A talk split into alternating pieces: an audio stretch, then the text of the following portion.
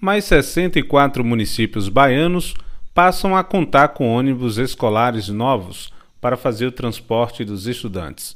Os 65 veículos representam um investimento de aproximadamente 15 milhões e meio de reais e foram entregues em solenidade realizada no estacionamento da Secretaria Estadual da Educação em Salvador.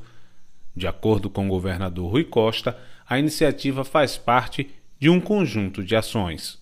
Do ano passado para cá, nós intensificamos o investimento em infraestrutura, então são quase 4 bilhões de reais aplicados em novas escolas. Essa semana nós teremos a inauguração de mais uma escola, na de Capim Grosso, dentro desse, dessa nossa programação. Semana que vem teremos provavelmente a de Tucano para inaugurar. Então, até algumas escolas, mas nós deixaremos aí para janeiro, fevereiro, primeiro semestre, umas 160 escolas para preencher a agenda aqui do nosso, do nosso ex-secretário e governador. Em números absolutos, mais de 20% dos estudantes da rede estadual estão na zona rural.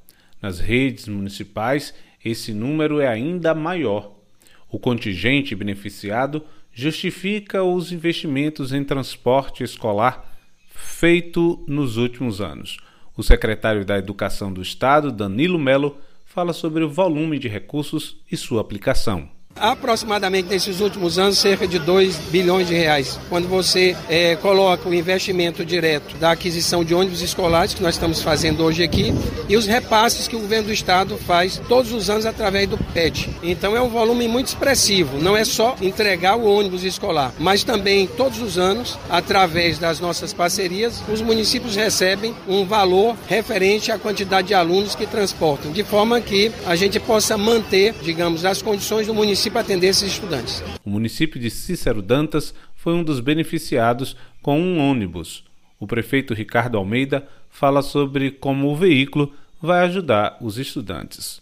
Sem dúvida nenhuma, esse ônibus aí é um grande presente que estaremos levando para o município e ele beneficiará inúmeros alunos. A, a gente irá ver o melhor roteiro possível para esse ônibus ele fazer esse transporte. Sem dúvida nenhuma, é, um ônibus novo como esse, ele irá beneficiar alunos que queiram ter esse transporte de maneira mais confortável. Provavelmente é uma localidade que esteja precisando muito, é uma mais distante da cidade, onde o transporte necessita realmente abranger esses alunos que tanto necessitam. A prefeita de Nova Redenção, na Chapada Diamantina, Guilma Soares, agradeceu a emenda da deputada estadual Nilza Cadori e do deputado federal Afonso Florenci. Agradecer ao nosso grande governador por lembrar da nossa cidade, por estar sempre dando uma atenção carinhosa para o município de Nova Redenção. Valeu nosso governador, valeu nossa deputada Neuza Cadori e valeu nosso deputado Afonso Florenci. O prefeito de Morpará, Lelei Barreto,